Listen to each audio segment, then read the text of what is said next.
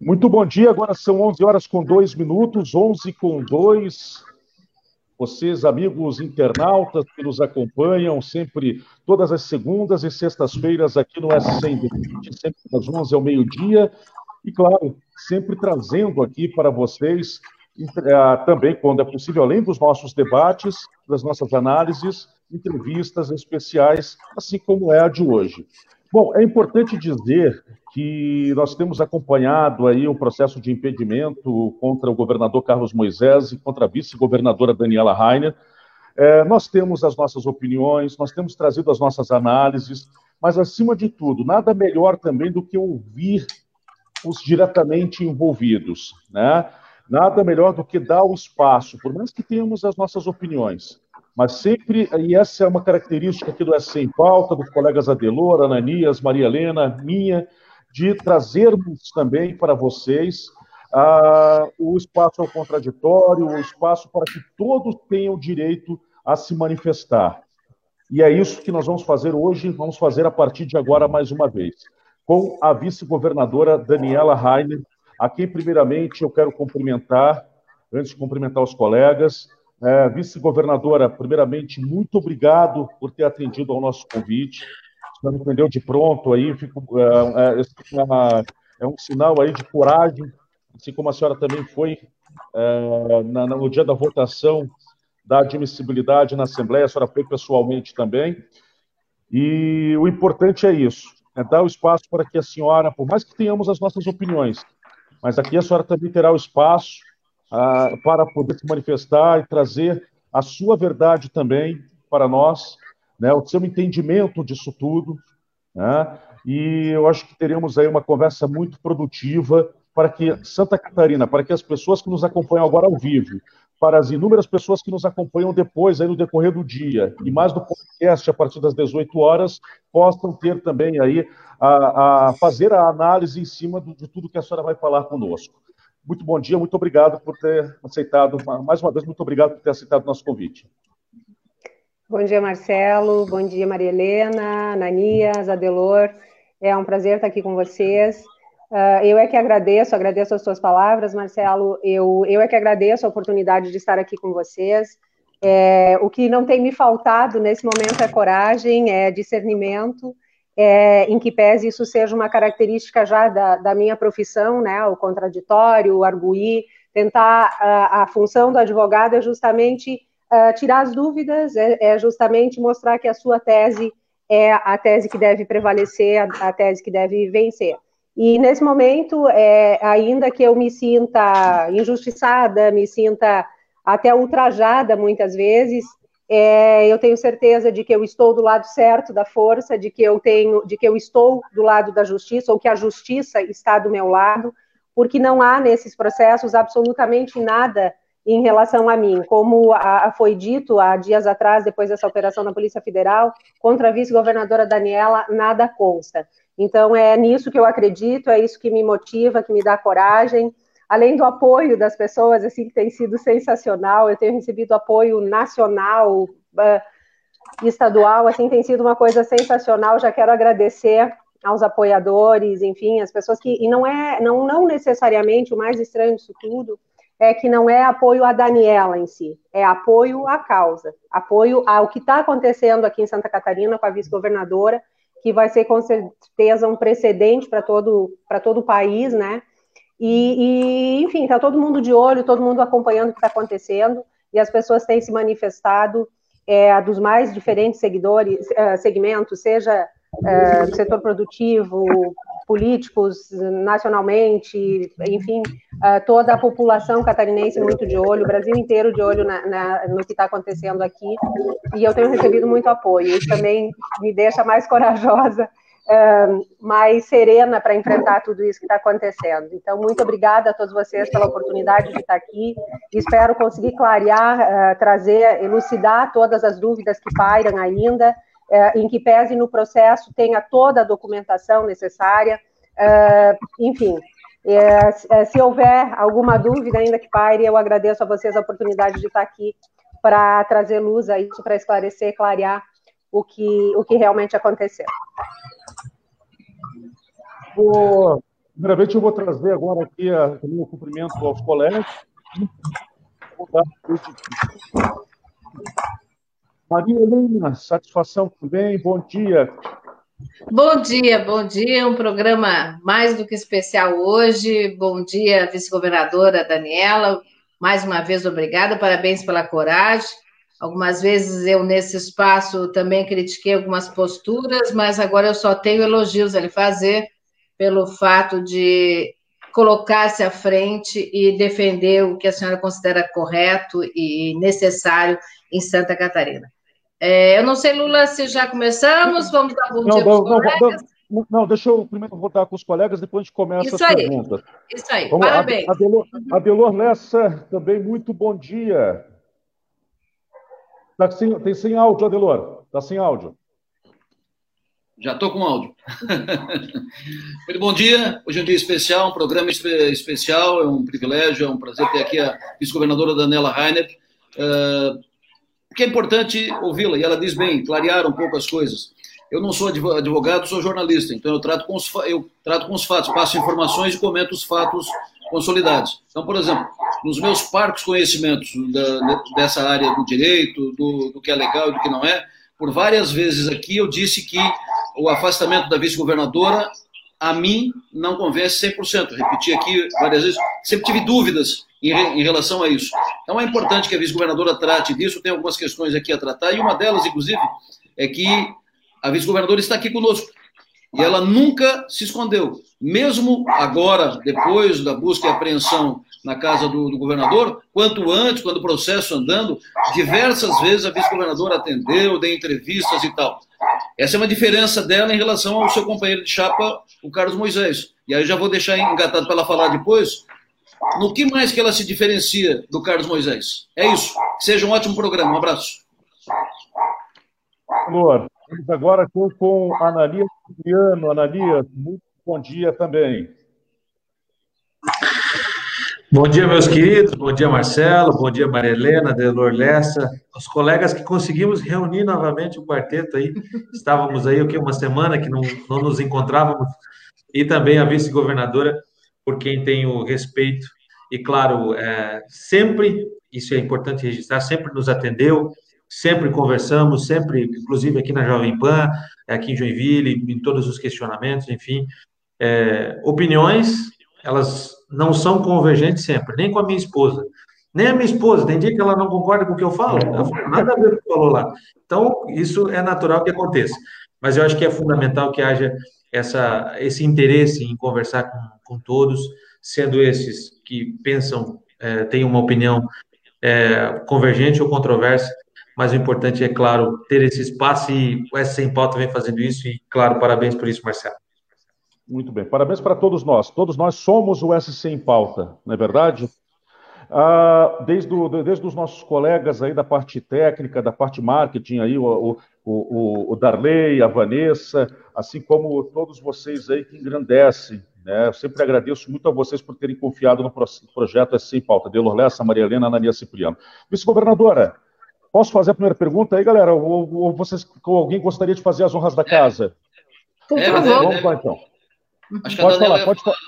Pode falar, é, eu, só, eu tenho uma, uma situação, Marcelo, que, que uh, nessa fala de vocês que eu quero uh, uh, aproveitar deixa, é uma das críticas que se fala, né, é justamente essa, esse sumiço, não atender, não estar aberta, e essa fala de vocês é muito verdadeira e eu acho que mostra para as pessoas justamente isso. Eu sempre atendi todo mundo, vocês ligam no meu celular pessoal, entendeu? O Adelor outro dia ligou no outro porque eu estava sem bateria.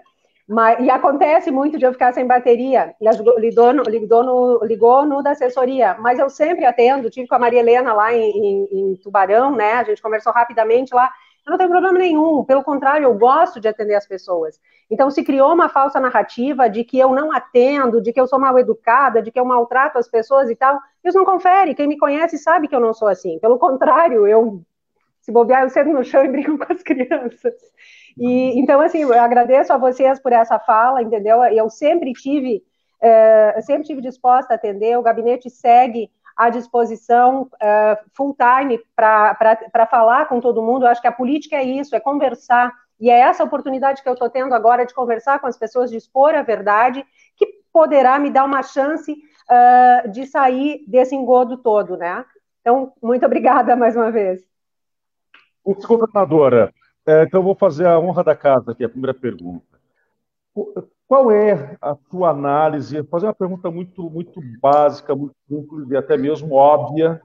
Mas qual é a sua uhum. análise? Uhum. É, trouxesse para nós aqui a sua análise sobre todo esse processo de impedimento, sobre a questão técnica dele, e se, na sua opinião, a, a senhora acha que, no caso, pelo menos no caso do governador Carlos Moisés, há crime de responsabilidade no caso do aumento aos procuradores? Então, Marcelo, uh, me cabe falar de mim. As defesas estão sendo feitas em apartado.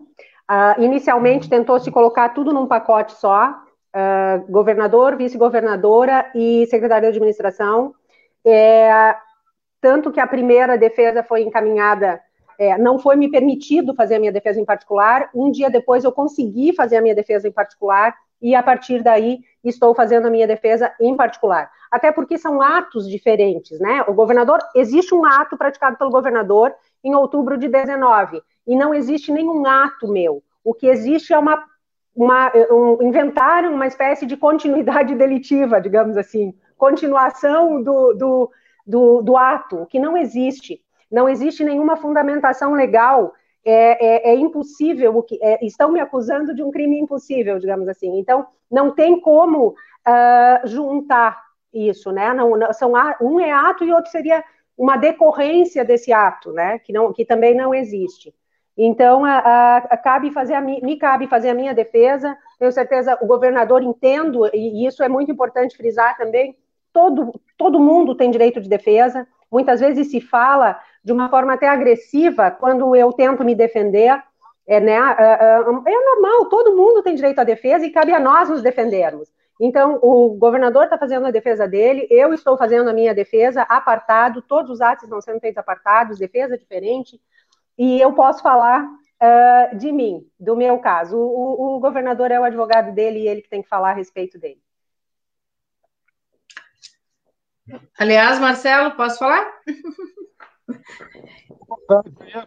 Aliás, é, é, seria bom a gente registrar que o espaço sempre esteve aberto também ao governador Carlos Moisés. Infelizmente, ainda não tivemos esta possibilidade de estar aqui com ele conversando, mas o espaço, acredito, seja a visão de todos os colegas, está sempre aberto para o momento que ele queira falar com toda a imprensa, em especial aqui o nosso espaço. É, a senhora rompeu com o governador Carlos Moisés. Eu gostaria de saber, assim, em, em que momento houve a decepção de Daniela Rainer, por que razão, qual foi o ato cometido pelo governador que levou a, a, até mesmo a escrever uma carta que eu mesmo já disse aqui, achei tarde, né? Achei tarde.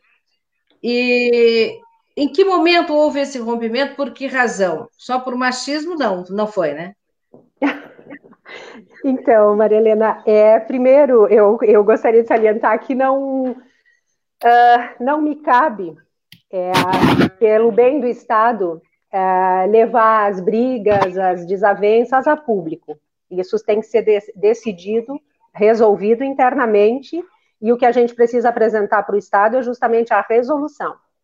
É, todas as vezes que eu me manifestei publicamente contrariando decisões do governador, é quando eu não tive mais alternativa. Que eu sempre tentei até o último, com todos os argumentos possíveis, ainda que indiretamente, quando eu não tinha acesso a ele, uh, argumentar e provar que, e todas as minhas, uh, uh, todos os meus convencimentos, todo advogado sabe disso, a gente estuda, é estudar para prova mesmo, entendeu? A gente só vai conseguir vencer se a gente estudar. E eu sempre ouvi muito, muitas pessoas, eu tenho muitas pessoas que me aconselham, eu sempre pergunto, o, Ananias, de vez em quando também, quando me entrevista, eu pergunto, o que, que tu acha sobre isso, o que, que tu acha sobre aquilo, né? Existem pessoas que, que têm realmente um, um, uma, é, uma visão diferenciada, uma vivência diferenciada e que eu sempre procuro ouvir. Então, tudo que eu faço é muito fundamentado, é muito estudado. Então, no momento em que eu tento administrativamente, seja direto ao governador, é, ou pela assessoria, que lá desde aquela época do agronegócio já o final foi com assessoria. Então, o que, que acontece? Uh, quando eu não consigo uh, fazer com que seja, trazer o entendimento do, do, que eu considero correto a fazer. Volto a dizer, não é só porque eu quero, é fundamentado, enfim. É, eu fui a público dizer que eu era contra, pedindo cancelamento, né? A, a primeira questão foi aquela questão dos incentivos fiscais dos uh, defensivos agrícolas, até porque o Marcelo, que vive aí em Chapecó, sabe, tanto quanto eu, que é a nossa base e que é um orgulho gigante que eu tenho pelo, pelo agronegócio de Santa Catarina, a gente é um terço da arrecadação do Estado, é um, enfim, se eu começar a elogiar aqui, eu fico até amanhã. Mas eu tenho um compromisso muito grande com a agricultura, e na verdade nós temos um compromisso muito grande, que foi a nossa proposta de campanha. E as grandes desavenças as, é, foi justamente isso, por eu me manter fiel ao que nos elegeu. Nós tínhamos um projeto, nós apresentamos um projeto para Santa Catarina, alinhados com o projeto do presidente Bolsonaro, e de repente, puf, muda tudo? Para mim não serve. Então, eu sempre fui muito contundente, uh, eu sempre procurei não levar a público essas desavenças, eu procurei resolver aqui dentro, porque o que importa é eu mostrar que Santa Catarina é um estado bom para se investir, com segurança política, com segurança jurídica, com segurança institucional. É isso que o investidor precisa ver eu preciso mostrar que Santa Catarina é um estado onde podem acreditar e que é um estado que acredita em quem quer investir aqui. Essa é a minha grande função, fomentar o desenvolvimento do Estado, porque o Estado por si só não faz nada, mas a nossa grande missão é fomentar o desenvolvimento do Estado, o desenvolvimento das pessoas e aquelas funções básicas do Estado que todos nós sabemos. Então, eu sempre busquei argumentar, e quando eu fui, mesmo quando eu fui a público, eu sempre o fiz de uma forma respeitosa, é, depois, quando, quando firme, né? Muito firme, mas respeitosa, com aquela questão, voltando à questão do, do agronegócio, até hoje o benefício continua. Eu consegui segurar. E de nada adianta eu ir para a rua, fazer escândalo, é, ver, fazer sangue, como, como eu ouvi numa nota aí, fazer alvoroço e não resolver. A minha função é resolver. E esse problema está temporariamente, pelo menos em stand-by. A gente conseguiu segurar. Outra situação foi o hospital de campanha. Assim que eu percebi que aquilo ali, e eu não tinha as informações do hospital, eu não tinha as informações, eu não sabia o que estava acontecendo, mas a forma como estava se dando, assim, não me cheirava bem. Uh, mas eu não tinha, até porque naquele momento eu já tinha sido privada do, dos, dos, enfim, das decisões. Na verdade, eu nunca participei de, de decisão alguma. Mas, enfim, naquele momento do hospital de campanha, o que, que aconteceu? Eu não posso também sair atirando pedra no governador, porque existe uma relação institucional que eu preciso respeitar. Eu não sou a Daniela aqui que pode falar o que eu queria. Eu sou a vice-governadora, eu tenho uma responsabilidade com o Estado de Santa Catarina e uma relação institucional com o governador que é quem tem a caneta. Eu não tenho a caneta na mão. O que, que acontece ali? Eu percebi que quando a Escola Nacional de Saúde Pública questionou judicialmente o contrato, foi o fato que eu precisava para ver que tinha alguma coisa errada. E o que eu questionei foi justamente por, uh, a gente precisava, tinha-se pressa, né? Era uma tutela, era uma busca desse hospital de campanha, tinha que ser urgente devido às circunstâncias naquele momento, né? Em que pese eu nunca fui apavorada e sempre uh, uh, pedi para que deixasse a economia girar, que isolasse os doentes, que cuidasse dos doentes, enfim. Mas diante da judicialização do tema, ficou evidente que, a, que, a, que haveria diversas ações judiciais que iam atrasar a construção do hospital. Então, foi isso que deu embasamento ao meu pedido. Pedi para revogar o contrato, foi revogado, então também consegui, uh, do meu jeitinho, consegui fazer com que, com que uh, o hospital não acontecesse, né? Aí depois outras coisas se sucederam e que eu também não tive uh, participação, como, como foi dito, nada consta contra a vice-governadora.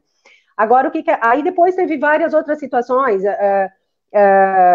enfim, o, o, o para não ficar explicando para vocês aqui uh, até amanhã eh, com exemplos, enfim, o que, que acontece? Uh, eu sempre fui muito firme nos meus posicionamentos.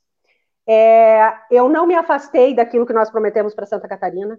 Nós fomos eleitos com 71% dos votos, e esse é o compromisso que eu tenho. Uh, é por isso que eu entrei na política.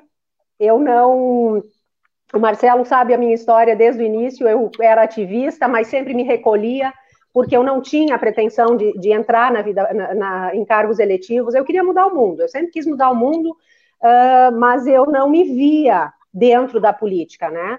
E aí, naquele como foi tudo muito rápido também nas eleições de 2018, né, que as pessoas, a sociedade, foi uma, uma situação totalmente atípica.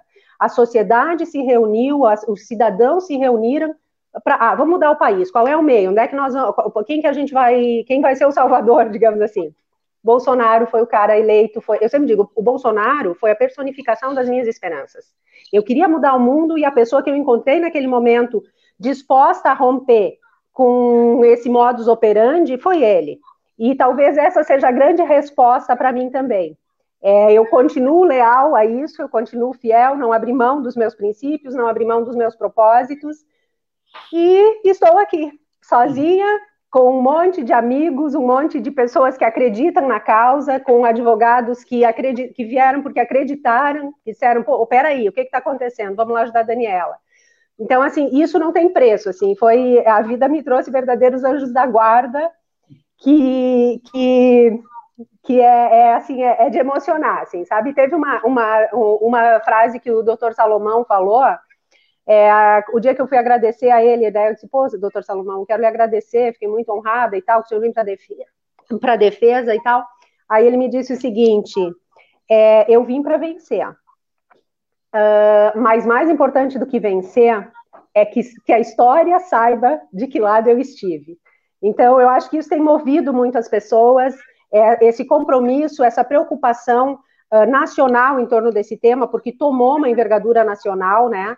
E, e as pessoas estão vendo, e está claro, está claro no processo, que não houve ação da vice-governadora, que não houve omissão da vice-governadora, que não existe omissão legal, não existe amparo legal para esse pedido, e aí o que, que acontece? Dentro de uma inovação jurídica que vai eh, preocupar todos, todo o cenário nacional, as pessoas estão vindo apoiar porque a causa é justa.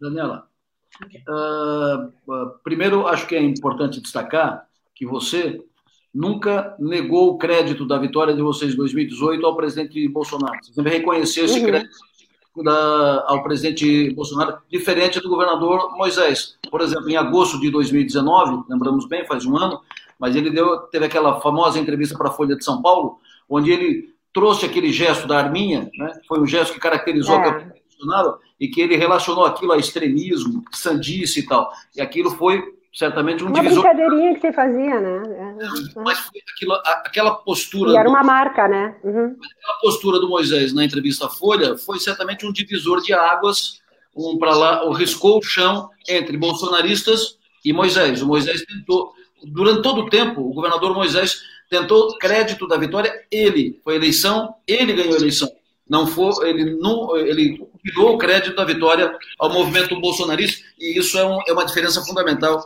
entre vocês dois. Eu citei aqui, inclusive, na sexta-feira, vice-governadora, quando a senhora, logo depois desse, dessa entrevista do governador Moisés, a senhora esteve aqui em Criciúma, aqui no estúdio da, da Sua Maior, quando a senhora veio receber o deputado Eduardo Bolsonaro e, sem fazer segredo, na frente de todos nós ali, a senhora disse: Deputado Bolsonaro, o Eduardo, estou aqui para dizer que eu estou com vocês, eu estou com o presidente Bolsonaro, independente de qualquer coisa. Então, de é. novo, consolidou a sua posição sem fazer segredo. Não foi escondido à noite na, na sala, numa, numa residência, uma reunião fechada. Sobre isso, eu, eu queria. Que... Eu queria, eu queria puxar essa reportagem, essa edição da época, edição da época dessa semana, Conta aqui a história de Santa Catarina, uh, bolsonaristas em apuros, as digitais do Planalto, na crise política de Santa Catarina, chamada de capa da época. Onde ela conta um pouco da, da história, faz, uh, faz um enredo um pouco do que aconte está acontecendo aqui em Santa Catarina, e começa lembrando que no dia, numa quarta-feira, 16 de setembro, o deputado cristianense Gessé Lopes recebeu uma ligação de Brasília do almirante Flávio Rocha, uh, pedindo, olha, estou aqui em nome do Planalto, em nome do presidente, pedindo que o PSL de Santa Catarina vote com a vice-governadora para livrar a vice-governadora de, desse processo. E depois a Zambelli, a, a deputada Carla Zambelli também e tal, e o, o G7 disse, olha, se o presidente Bolsonaro tem essa posição, se ele ligar para a gente, tudo certo. Aí o presidente Bolsonaro não ligou e o PSL acabou confirmando os votos também pelo seu afastamento. Ponto. A pergunta é: o processo segue. Vai ter agora, dia 16, a votação no Tribunal Misto para confirmar o afastamento ou não. Pergunta para a senhora: o presidente Bolsonaro vai ligar para o PSL? Só o presidente Bolsonaro pode responder isso, não estou autorizada a falar por ele. Uh, o que, que acontece, Adelor? Existe uma, é como eu te disse, uh, tô, como eu falei para vocês aqui, esse tema tomou uma envergadura nacional e causou uma preocupação, além da Daniela, né? Não é só a Daniela que está em jogo nessa história.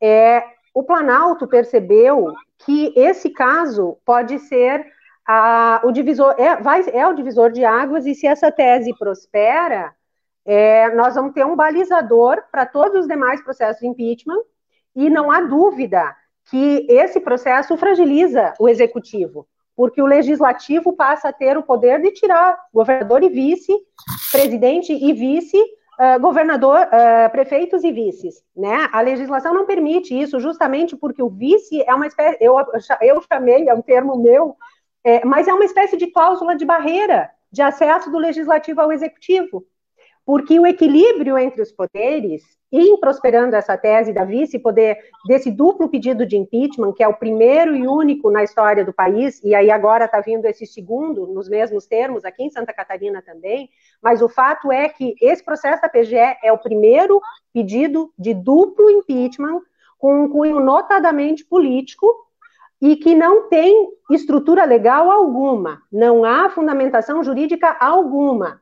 Então, é, como isso está judicializado e, vai se levar até as últimas consequências, vai ter um julgado a respeito desse tema. E, a, e, como não, e como não existe rito ainda, esse processo vai tomar o rito. E isso gerou uma preocupação nacional. Então, todo o, o, o, Eu já chego na tua resposta, Delor. Então, eu quero, o que eu quero dizer com isso, assim, não é só pela Daniela, é pela justiça, é pelo que isso pode gerar institucionalmente, politicamente. Uh, vai sim, a, a gente está ameaçado de um parlamentarismo branco.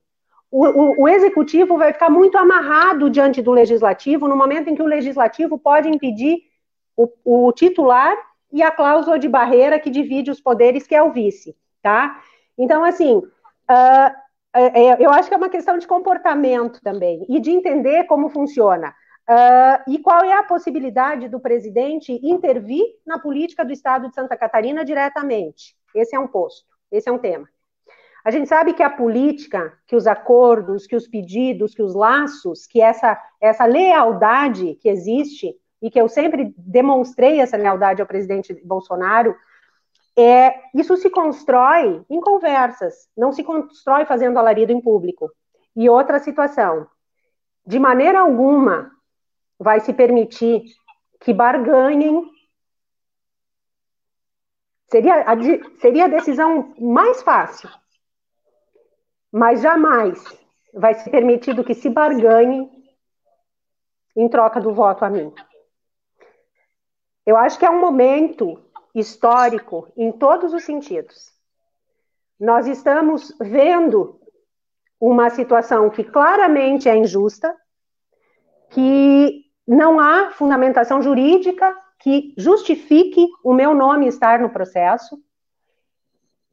E a forma como cada um está se comportando nessa situação, e eu tenho certeza que, que eu saí, eu, eu uh, todos nós evoluímos muito nessa situação, e, e seria ignorância e tolice se as pessoas não aproveitassem situações difíceis como essa para evoluir, para crescer, para aprender e para ter um pouquinho de humildade.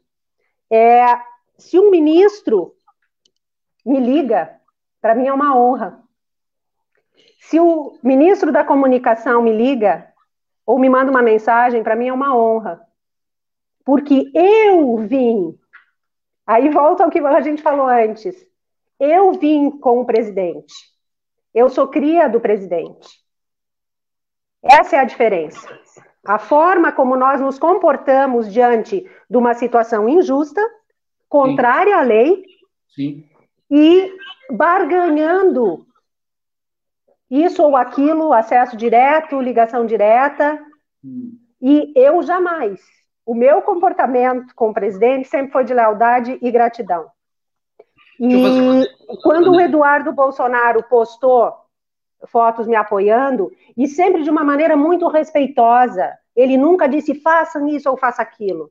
Isso. Ele sempre fez de uma maneira respeitosa. A vice é diferente, a vice tem razão, estão cometendo uma injustiça com a vice-governadora. É, existe uma aí os gestos, entende? Os gestos que foram feitos a mim me deixaram honrada, me deixaram cada vez mais grata. Eu sinto uma gratidão gigante por estar aqui. Claro. Eu tenho consciência da função que eu exerço no Estado, da importância da minha função nesse momento também, e da importância de eu ter esse entendimento uh, do que cada coisa significa. Agora, eu querer fazer exigências em troca do meu voto, pô, é, é o que eu, Daniela, estou pedindo nesse momento? Abrace o que é justo. Ainda há tempo de se estudar o processo minuciosamente e perceber que eu devo ser retirada desse processo. Ah, o que estão tentando fazer é me arrastar ilegitimamente, está sendo um impeachment de arrasto, estão me arrastando numa situação ilegal, injusta, imoral e que vai abrir precedentes importantíssimos na democracia do nosso país. Não só por ser eleição direta, mas porque o balizamento entre os poderes, o equilíbrio entre os poderes vai ficar fragilizado. Isso é preocupação de prefeitos, de governadores. Eu tenho falado com pessoas do país inteiro preocupadas com esse caso. E realmente, de minha parte, eu vou lutar até o último minuto para que a justiça seja feita, para que essas dúvidas sejam sanadas e que realmente possa se dar o caminho adequado. Uh, uh, só para finalizar uh, essa, essa questão, é, na, na, no dia da votação na Assembleia Legislativa, eu fiz questão de estar lá e, e, eu não vejo outro, eu não espero de mim um comportamento diferente disso, eu nunca fugi de nada, eu sempre enfrentei todos os problemas que eu tive na minha vida e, e sempre venci todos eles, porque eu sempre estive do lado do certo, eu sempre estive do lado do justo. E nesse dia da votação da Assembleia, é, ficou muito claro que, são, que não há fundamentação jurídica, não houve uma explanação jurídica de temática, de dizer, olha, por isso, por isso, por aquilo. Existe sim uma mágoa muito grande por falta de, de comunicação, sim, por equívocos, mas não por crimes, especialmente de minha parte. Agora, e, e, como a gente falou antes, a minha porta sempre esteve aberta, segue aberta para conversar com todo, todas as pessoas que me procurarem, mas eu não tenho o poder esperado. O que se esperava era a atenção do governador, e eu sou vice-governadora. Mas diante das minhas possibilidades, eu sempre busquei atender todo mundo da melhor forma possível. E o que eu vi ali na Assembleia aquele dia foi uma mágoa, foi um, um, um ressentimento muito grande que está parando o Estado, né? Uh, e também o que eu percebi é que todos deram encaminhamento.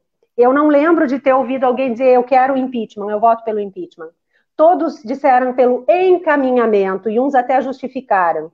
Então, é, é, isso é o que me deu uma esperança também em relação à Assembleia Legislativa, esses cinco nomes, porque no momento que se encaminha, se passa a ter esse cunho mais jurídico a respeito e menos político, né, que é o que a gente espera, e também essa análise mais profunda do processo, uh, que os desembargadores também, o Tribunal de Justiça, o compromisso deles é com a lei. Né? Então, eu acredito que isso também, e esse tempo que deu aos deputados para estudarem minuciosamente o processo, mais e mais, muitas vezes a gente tem que ler 10, 20 vezes para pegar a minúcia ali, para pegar onde está a saída, e eu acredito que isso vai ser feito. Uh, só para completar aqui, o, me dá um minuto, Ananias, vou ser rápido aqui, prometo não, não falar mais. Uh, Vice-governadora, a senhora me, me, me deixou uma, uma pergunta inevitável fazê-la. A senhora falou em barganha, estão querendo barganhar, querendo barganhar e tal. Então, já, já deixo para a senhora.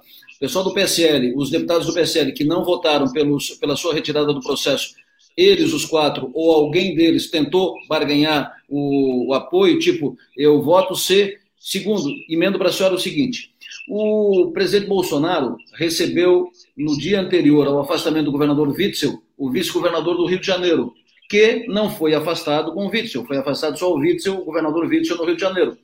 O vice-governador esteve com o presidente Bolsonaro no, na noite anterior, no dia anterior, e assumiu o governo, está tocando o governo do, do Rio de Janeiro. Deixou evidente que houve uma participação do presidente Bolsonaro politicamente nesse processo. Pergunto para a senhora de novo, daqui para frente, o que foi feito, os sinais emitidos no primeiro, na primeira votação, não foram suficientes para uh, convencer deputados a votar pelo seu afastamento.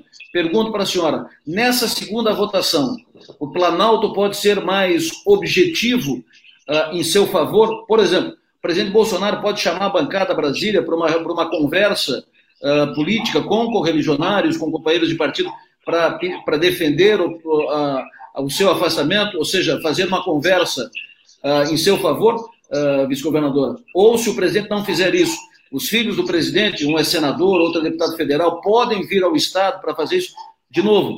O Planalto pode agir, deve agir, vai agir de forma mais objetiva, articular, operar de forma mais objetiva, agora para tentar livrá-la?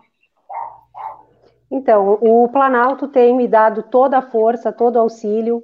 Uh, o que uh, as condicionantes que tu falaste, só o fato de dizerem eu só voto se o presidente me ligar pessoalmente, se isso ou aquilo, isso é uma condicionante que não uh, que mostra realmente a, a falta de lealdade, a falta de alinhamento, né?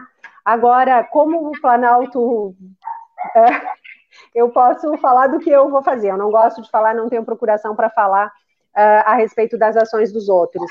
Mas o, eu tenho recebido todo o apoio, tenho recebido uh, muita força, e eu acho que esse compromisso que a gente teve desde o início, é, essa lealdade, como foi tudo muito rápido na eleição de 2018, as pessoas nem se conheciam, né? E no momento em que. E os fatos, as coisas que estão acontecendo agora, eu acredito que, acima de tudo, tem mostrado quem são as pessoas, quem são as pessoas leais, alinhadas. Houve fatos muito graves, inclusive na época que tu. Uh, nessa, na revista Época que tu citaste, Adelor, é, abrindo conversas particulares do grupo, é, ofensas, enfim, é, é, é, eu acho que o fato de abrir conversas particulares do grupo é um ato que machuca muito, é, que quebra essa unidade, e, e, são atitudes como essa que, que, as, que, eles sabem que eu jamais tomaria. Eu sempre me mantive leal. As conversas, quando me pedem para que as conversas sejam, fiquem aqui, ficam aqui. Todas as vezes que eu fui a Brasília, o presidente me chamou para todos os eventos daquele dia que eu estava lá.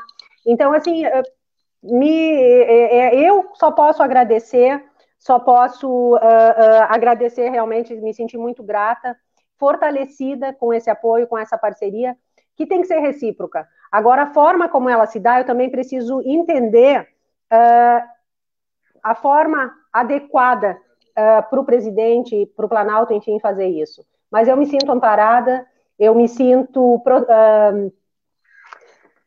enfim, me sinto amparada, me, me, sinto grata e é um momento assim que de todos nós mostrarmos quem nós somos e de que lado nós estamos, a quem nós somos leais, enfim.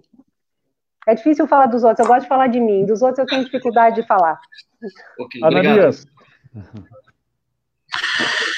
Vamos lá, é, primeira coisa, eu percebi é, a vice-governadora um pouco mais à vontade hoje. É, está um pouco mais à vontade nas, das entrevistas que vem vindo. Então, a gente mais percebe leve, né? essa. É que eu tá tô com o cabelo desarrumado é, aqui, aí eu fico, né? eu fico tentando arrumar ele. Tranquilo. Mas eu vi mais à vontade. Esse fato de estar mais à vontade. Por quê? Mas aí eu vou para um outro assunto. Você sabe que eu acho, sempre achei que você não deveria ser julgada junto com Moisés. Eu escrevi um artigo sobre isso, então uhum. não concordo. Muito Mas também entendo que se o processo prosperou, se prosperou, é porque tem motivos. Vejamos, se prosperou, é porque os deputados não querem que você seja governador. Vamos lá. É, sobre a questão é, dos deputados do PSL se é, são leais ao Bolsonaro e votam contra você, porque também não são leais a você. É, então, eu queria entender é, como é que você analisa isso. Porque, veja, eu entendo que o processo acontecendo no parlamento é porque ele é político. Ah, ele tem a questão jurídica. Uhum, uhum, ok, uhum. isso aqui a gente não vai discutir. Não, ele é político. Mas vamos à questão política. O fato dele acontecer é que existem fatores políticos, fatores subsidiários, que fazem com que ele prospere. Então, o PSL quer que ele continue, os deputados querem que continue, e a população não está junto. Aí eu te pergunto o, o contrário. Onde você errou para chegar nesse momento?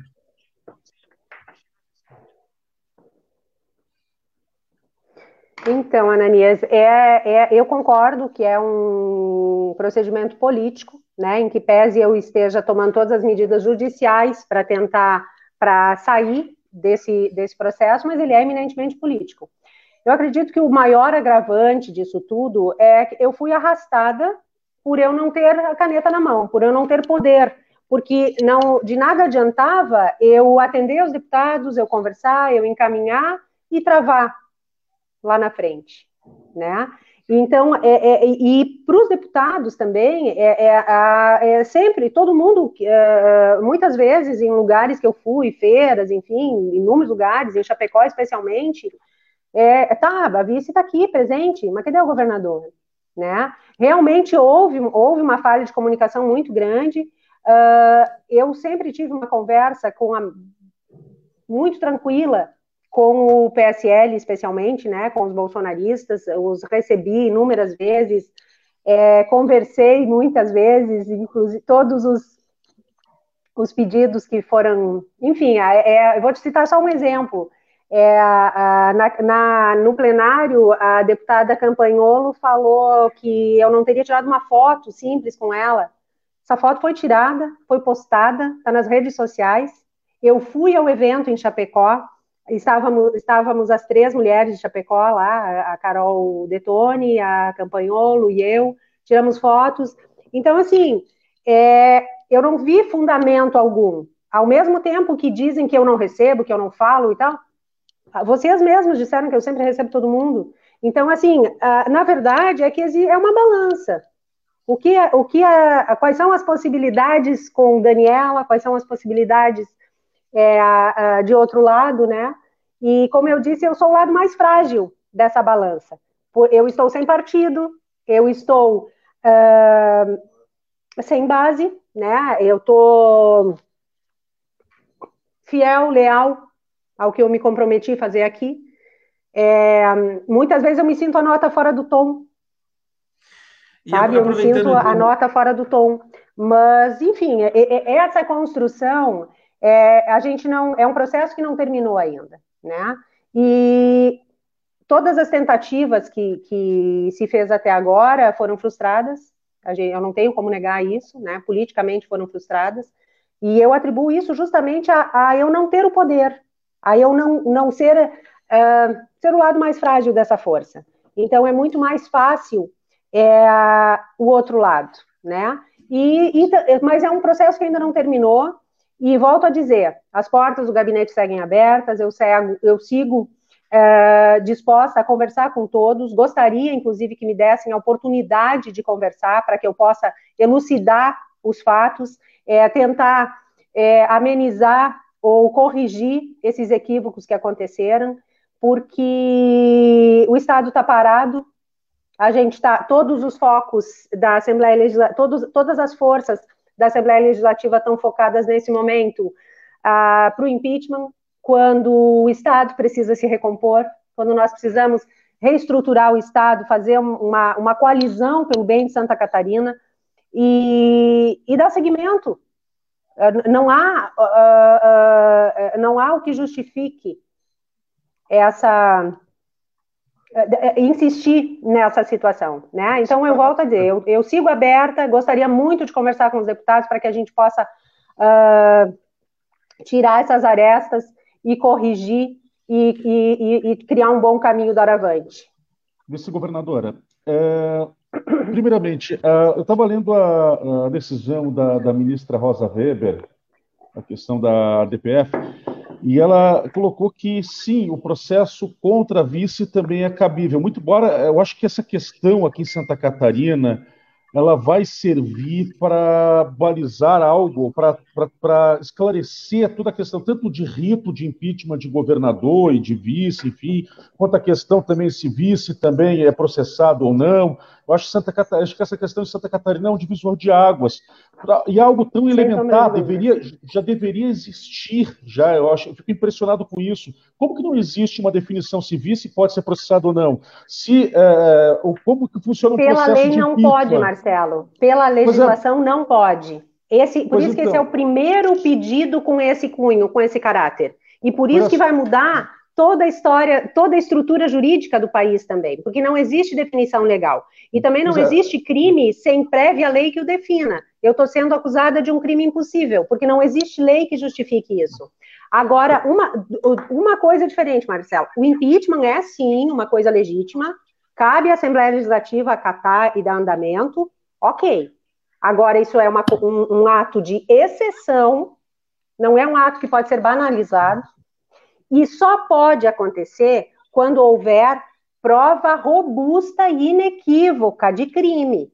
Aí sim é poder da Assembleia. Ocorre que, no meu caso, não há crime. Não há crime. Não há ação da vice-governadora.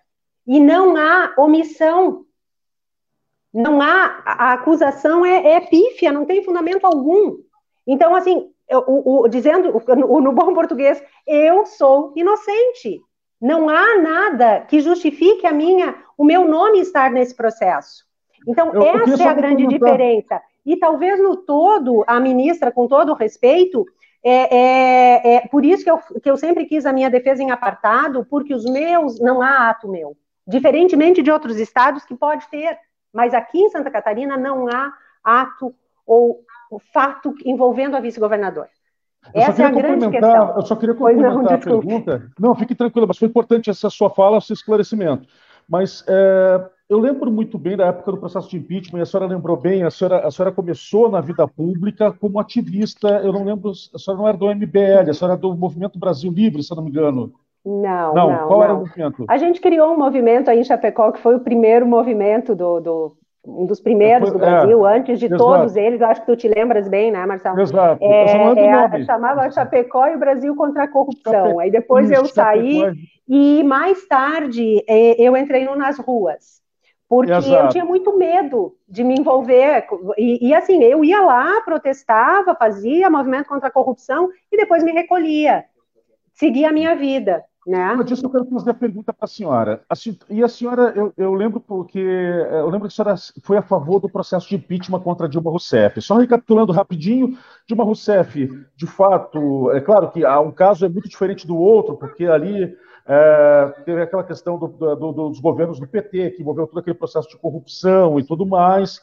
Né? Muito embora a Dilma, é, é, é a princípio, aparece como inocente nessa história toda, mas, enfim, houve uma organização criminosa, uma ORCRIM, como quiser chamar, nos governos do PT. Mas a questão que envolveu o processo de impeachment da Dilma, é, e o Adelor fala muito desse, desse termo, eu também, é o conjunto da obra.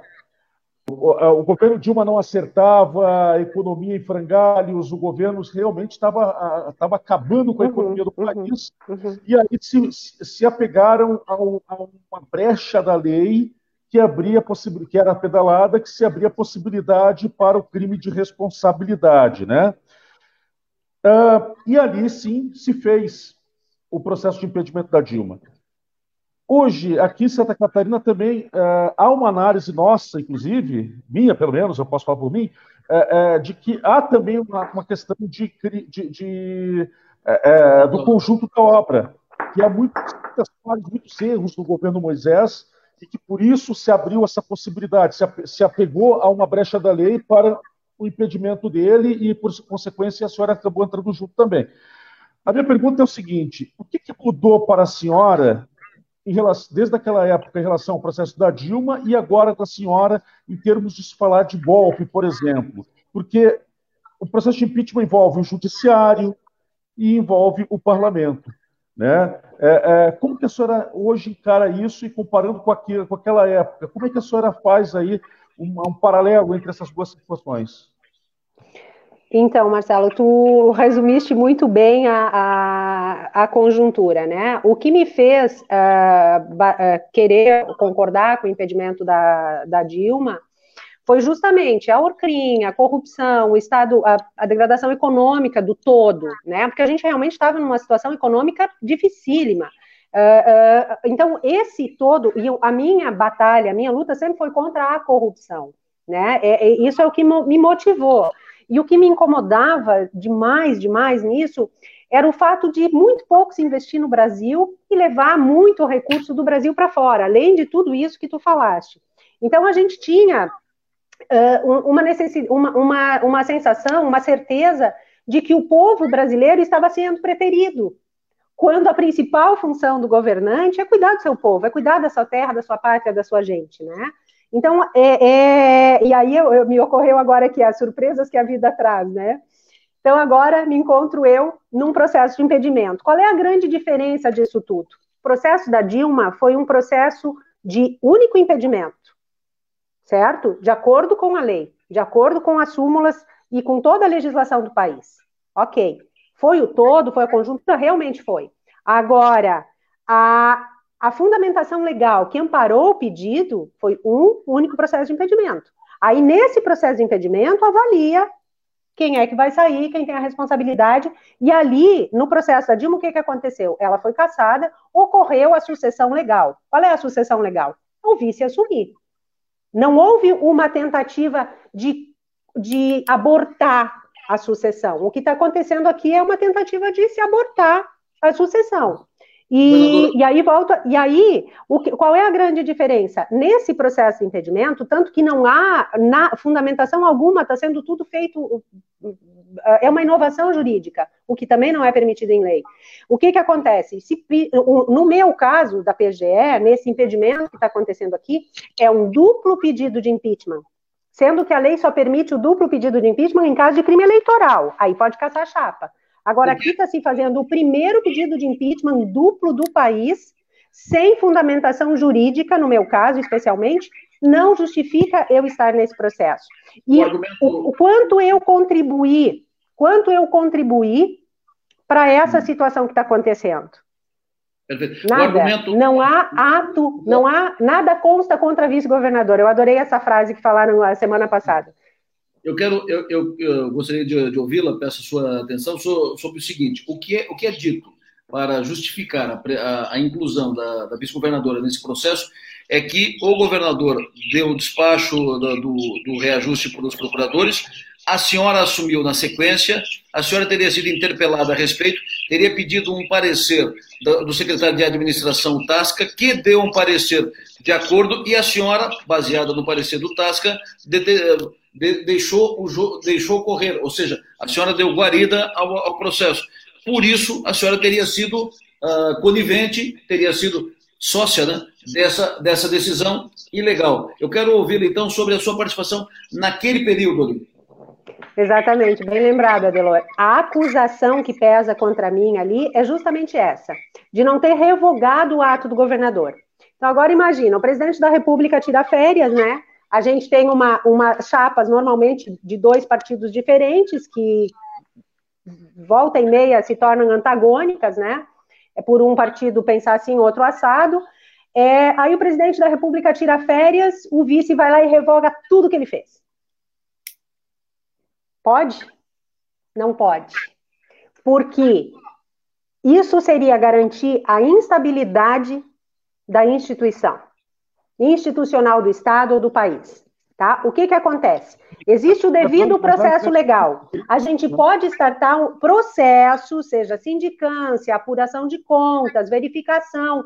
A gente abre um procedimento, esse procedimento vai seguir todo o trâmite, eu não posso dar um canetaço e dizer revoga, senta, levanta. Não. Existe o devido processo legal que deve ser cumprido. O que, que eu fiz nesse momento, quando eu recebi o, se tu me permitires, eu vou fazer uma cronologia aqui para entender rapidinho. O que, que acontece? Esse foi um ato, a equiparação salarial da Procuradoria-Geral do Estado, dos procuradores gerais do Estado, justamente com os procuradores da Assembleia, e um aumento que foi dado na Assembleia Legislativa também, lá já ocorreu essa equiparação, então, por que, que um pode, outro não pode? Mas, enfim, essa equiparação salarial, ela, ela cumpre o artigo 196 da Constituição Estadual. Esse foi um ato feito pelo governador em outubro de 19, ok? Foi um ato feito e consolidado eu não tive qualquer participação, até porque os dois não podem usar o mesmo posto para deferir ou indeferir alguma coisa. Eu, eu não tinha conhecimento desse processo. Tá? Dia 6 de janeiro eu assumo o governo interinamente.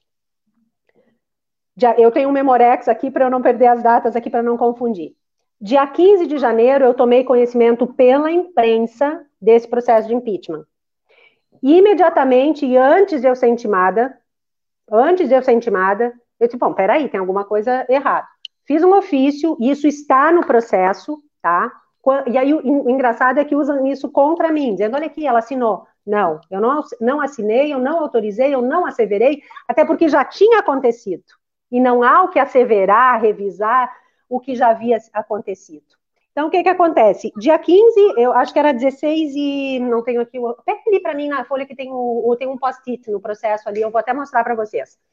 Eu fiz o requerimento, fiz um ofício, mandei para a Secretaria de Administração de o que, que está acontecendo, inclusive pedindo a fundamentação legal. Tá, tem, ali tem os anexos, o primeiro anexo é aquele. Inclusive perguntando a fundamentação legal daquele ato, tá? No outro dia, aqui tá, ó, páginas 342 do processo. Cadê? Aqui, tá? Eu vou ler para os senhores. Ah, e ele está assinado digitalmente aqui, tá? Ó. Tá? Assinado digitalmente. Essa aqui é assinatura digital. Prezado senhor, Florianópolis, 15 de janeiro de 2020, exatamente às 16h54, com 27 segundos. Tá? Tá Foi que eu protocolei. O documento está respondendo para quem? A senhora está respondendo para quem esse documento? Esse documento eu enviei para a Secretaria de Administração tá? Para o secretário Tasca, porque ele é o meu imediato que vai tomar as providências, verificar com o PGE o que, que aconteceu. Então, assim, existe caminhos legalmente constituídos que a vice-governadora precisa seguir. Ela não tem o poder, não existe mágica que a gente possa fazer aqui dentro. Existe um caminho a ser seguido e esse caminho a seguir. São 12 horas. Ofício, ofício GVG, gabinete número 19 de 20. Prezado senhor, cumprimentando-o cordialmente, requer-se sejam esclarecidos os fundamentos jurídicos que sustentam o ato de implantação da paridade remuneratória dos procuradores do Estado, impugnado através de representação por crime de responsabilidade, proposto perante a Augusta Assembleia Legislativa, conforme noticiado pela imprensa. Atenciosamente, Daniela Rainer, vice-governadora, Daniela Cristina Rainer, vice-governadora, uh, para o secretário Tasca. Eu recebi a intimação às 17 e eu recebi, acho que uma hora, uma hora e meia depois, a intimação. Então, não há o que se falar em omissão, porque eu startei o processo. Aí, a lei não, eu não tenho obrigação de startar. Eu fiz isso por cautela, eu fiz isso uh, de forma preventiva para realmente apurar o que estava acontecendo. No outro dia, eu conversei com o secretário Tasca, conversei com a PGE, e a PGE me disse, ok, está certo, mas esta não foi, eu não nunca levei esse resultado à Assembleia Legislativa, porque eu simplesmente estartei o processo e, e essas foram as preliminares, foram as, as primeiras apurações que eu dei. E nesse momento, o que é mais importante, neste momento, no dia 15 de janeiro, quando eu estava interina, esse processo estava sendo discutido na justiça, não estava mais na esfera administrativa, eu, a vice-governadora não tem poder de dar um canetaço, a governadora interina, o mesmo governador, não tem o poder de dar um canetaço a respeito de um assunto que estava um andar acima, estava na justiça, estava sendo discutido na justiça. Então, o que, que eu quero dizer para vocês? Não, na lei, a lei não, não existe esse crime de omissão legalmente, ainda assim, em que pese eu não tenha o dever de fiscalizar, quem deve fiscalizar é a Assembleia Legislativa, e vale dizer que outubro, novembro, dezembro, janeiro, a Assembleia nada fez, não houve manifestação da Assembleia em relação a isso. Quem manifestou foi um procurador que despachou esse pedido, que fez o pedido de impedimento e mandou para a Assembleia e daí despachou. Aí o que, que acontece?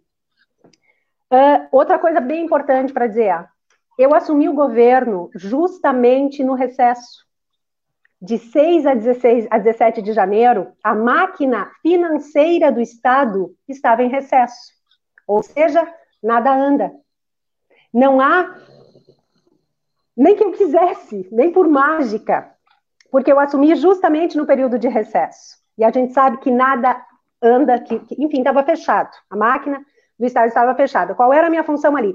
Dar continuidade ao processo, ao governo, dar continuidade ao governo. E outra coisa bem importante, outra coisa bem importante, meu filhinho me ligando aqui, mãe, cadê você? ah, aí filho pode tocar, né? Os outros não tocam, mas de filho toca. Você, governadora, só, antes da senhora continuar, se tu me só uma pergunta sobre a questão não. do tempo. A senhora pode continuar só para a questão do tempo. Eu sei que a senhora tem uma agenda bastante lotada. A senhora teria mais 15, 10, 15 minutinhos para fechar a entrevista? Tenho, tenho, então, tenho. Beleza, tenho. então. Vamos eu até almoço, 15, eu almoço então. amanhã, sem problema. Marcelo, só para terminar, continuar. obrigada, uhum. eu que agradeço. Então, e aí, isso tudo eu startei no dia 15 e dei esse encaminhamento. O que, que ficou muito claro é, eu, eu, fui intimada, ó, eu, o, o, ofício pedindo explicações foi às 16h54 e eu fui intimada às 17h25. Então, antes de ser intimada, proativamente, cautelosamente, eu pedi explicações. Esse não é um processo, volto a dizer, que eu possa determinar ou escolher o que eu vou fazer. Eu preciso ouvir as partes, existe o contraditório, a ampla defesa, o devido processo legal, que isso todo mundo sabe. Então, e, e, e se eu não fizesse dessa forma, aí sim seria improbidade tá? Então, assim, dia 17, e aí isso foi, tudo foi dia 15, eu solicitei as explicações no dia 15, e dia 17 eu deixo de ser governadora interina, eu volto a ser vice-governadora. Então, a gente, e aí o que que muda ali? A, a gente passa a estar diante de um processo que está judicializado. E aí o que que acontece? Dia 17 eu saí do governo, perdi a caneta, né? E, e outra coisa, muito importante de se dizer, na reforma administrativa, aprovada pela Assembleia Legislativa por força de lei, esvaziou o gabinete da vice-governadoria. Tirou todos os poderes da vice-governadoria. A Assembleia aprovou o que o governador encaminhou, né? Quem esvaziou foi o governador. Exatamente, exatamente, mas foi aprovado pela Assembleia Legislativa. Claro, claro. Então, não fui eu que pedi, esperneei o que pude, mas enfim, né? A, a, eu já era do contra ali, já, já estava já estava firme demais cobrando aquilo que a gente havia prometido para o eleitor, mas vamos lá. É, o que, que acontece?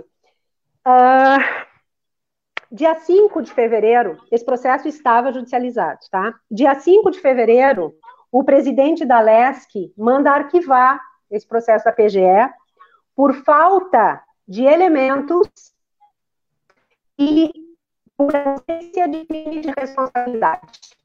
Esse processo foi arquivado no dia 5 de fevereiro, porque não havia ilegalidade, e dia 7 de fevereiro, a gente tem a decisão judicial determinando a continuidade dos pagamentos que já vinham sendo feitos, inclusive em folha suplementar. Então, uh, esse start que eu dei ele dá uma, é o que a gente chama, ele dá uma espécie de sobressamento, né? Ele fica esperando, fica em stand-by, esperando a decisão superior, a decisão do órgão competente. Então, dia 5 veio a decisão do órgão competente, e esse mesmo pedido de impeachment da PGE foi arquivado prontamente pela Assembleia Legislativa por não haver crime de responsabilidade. E foi arquivado não só em relação a mim, foi arquivado em relação a, aos três, né? Governador, secretário e a mim. Então, assim, é, é, é, e aí quando vocês falam de eu estar mais segura e tal, assim, juridicamente, a, a consciência, é, é, eu, eu tenho que estar tranquila. Agora, eu tenho um peso gigante em cima de mim, que é essa conjuntura política desfavorável, extremamente desfavorável, e que também me faz ver que, esse, mesmo nesse tribunal misto, volto a dizer, confio que vão estudar o processo minuciosamente, vão perceber que não há justificativa para o meu nome estar aí, vão retirar meu nome. É, é, nisso que eu acredito, acredito em Deus, acredito na justiça e acredito nesse discernimento de quem vai uh, avaliar esse processo. Até porque esse processo é histórico, criou uma envergadura nacional, vai trazer precedentes e, e jurisprudência, digamos assim, o precedente para todos os demais pedidos. E a digital de cada um dos deputados, de cada um dos desembargadores vai estar lá. Então, a, a, eu não, o, o, o que eu uh, espero, né, em relação aos deputados. Bom, é, que é, realmente eu... avaliem tecnicamente o processo e me excluam desse processo. Maria Helena, antes de você fazer a pergunta, depois o Adelor também, uh, uh, só quero anunciar aqui, o Ananias vai ter que nos deixar, porque o Ananias já tinha avisado que tinha um compromisso inadiável também, então hoje no programa ele sai um pouquinho mais cedo, mas um abraço, não chorem que ele volta. Ananias Cipriano aí, tá bom? Um abraço, Ananias. Ananias sempre na Jovem Pan e aqui no SC em Pauta, sempre com a sua coluna diária, né, Ananias? E também com as informações diárias e também com a participação aqui no nosso debate. Um abraço, Ananias. Abraço, Obrigada, querido. Ananias. Um grande abraço, tá? Obrigada. A nossa, a nossa vice-governadora, né? Obrigado. Eu vou sair, peço desculpa por, por sair, sair antes. Mais um bom dia, boa semana. Daqui a pouco sai a coluna e sai sobre a vice-governadora. Tenham um bom dia para todos vocês. Show de bola. Um grande abraço, Ananias. Maria Helena, fique à vontade. Maria Com Helena. certeza. É, considerando tudo o que a vice-governadora Daniela já expôs até o momento, é, esse sentimento que ela tem de injustiça que vem sofrendo em todo esse processo, eu gostaria de saber, vice-governadora, é, por que, na sua opinião, não querem que a senhora assuma o governo de Santa Catarina? Pelo que a senhora poderá fazer ou não está com capacidade de fazer? Uh tem um ditado que diz, né, que em árvore sem fruto não se joga pedra, alguma coisa assim, né? Árvore que não dá fruto não se joga pedra. É, o que que, o que, que fica evidente, assim, é o que eu tenho lido, acompanhado, e que, que é, é na verdade, é uma brecha, criaram uma brecha para ter acesso direto ao governo do Estado. Essa é a verdade. Não, não é contra a Daniela. Ninguém quer a Daniela, querem o posto que a Daniela ocupa. Eu estou ocupando uma vaga cobiçadíssima. E ah, realmente eu acredito que exista uma, é, uma. E é natural que haja, e isso não é só da classe política, é da sociedade inteira. Existe uma expectativa gigante em torno do que vai acontecer aqui. Né? Pô, a gente, a semana, a semana eu, eu prometi que eu não ia dizer nem pô nem né, mas enfim, como eu não falo, não falo como eu não falo Escapa, palavrão, não eu posso dizer pô e né. Não, fica tranquila. Ah, eu tenho que rir porque eu não consigo me policiar nisso, mas enfim. É, a, o, o que, Pô, que não tem problema, né? se todos os é, problemas fossem esses. Fossem esses, Nossa, né? Ô, oh, Glória, se fosse, exatamente. Então, o, existe realmente uma corrida pelo poder gigante, né? É uma, existe uma conjuntura política uh, em Santa Catarina, assim, impregnada de fatores, assim, não, não quero nem citar, mas todo mundo sabe qual é a conjuntura política aqui no Estado, e o, o, que e essa expectativa que se, que se gera em torno disso, como eu estava falando, não é só uh, da classe política. Pô, tem investidores querendo investir aqui. É, é, a minha grande prioridade é realmente mostrar para as pessoas que Santa Catarina é um lugar bom de investir, é um lugar bom para se viver e trazer desenvolvimento para cá. Então, eu percebo diariamente é, é, as pessoas se retraindo porque não sabem o que vai dar. Mas isso não é a Daniela, isso é a conjuntura política da qual a Daniela faz parte. Eu sou só um elemento pequenininho assim, o mais fraquinho de todos os elementos que nesse momento estão. E eu não tenho, eh, eu não tenho vergonha nenhuma de dizer, entendeu? Acho que pelo contrário seria soberba da minha parte se eu falasse o contrário. Eu ocupo sim a segunda, o segundo posto mais importante do Estado, com muita honra, com muita integridade, com muita gratidão, e isso não vai mudar e vou brigar até o fim pelo meu estado, pelo que eu vim fazer aqui. Uh, deixei toda a minha vida lá em stand-by para vir para cá, para realmente me dedicar ao estado, e tenho feito isso com todas as minhas energias. Agora, é, o que vem de, de, de, contra é evidentemente que, que, que, que, isso tem me dado uma notoriedade nacional, que talvez eu faça uh, um bom governo, talvez esse governo engrene novamente, e, na verdade, é, é uma disputa muito grande. E eu acho que uma das coisas que precisa mudar urgentemente no país, e agora está todo mundo focado na municipal, né? Então, na eleição municipal. Então, é, isso é uma das coisas que precisa mudar urgentemente. A gente precisa de uma única eleição.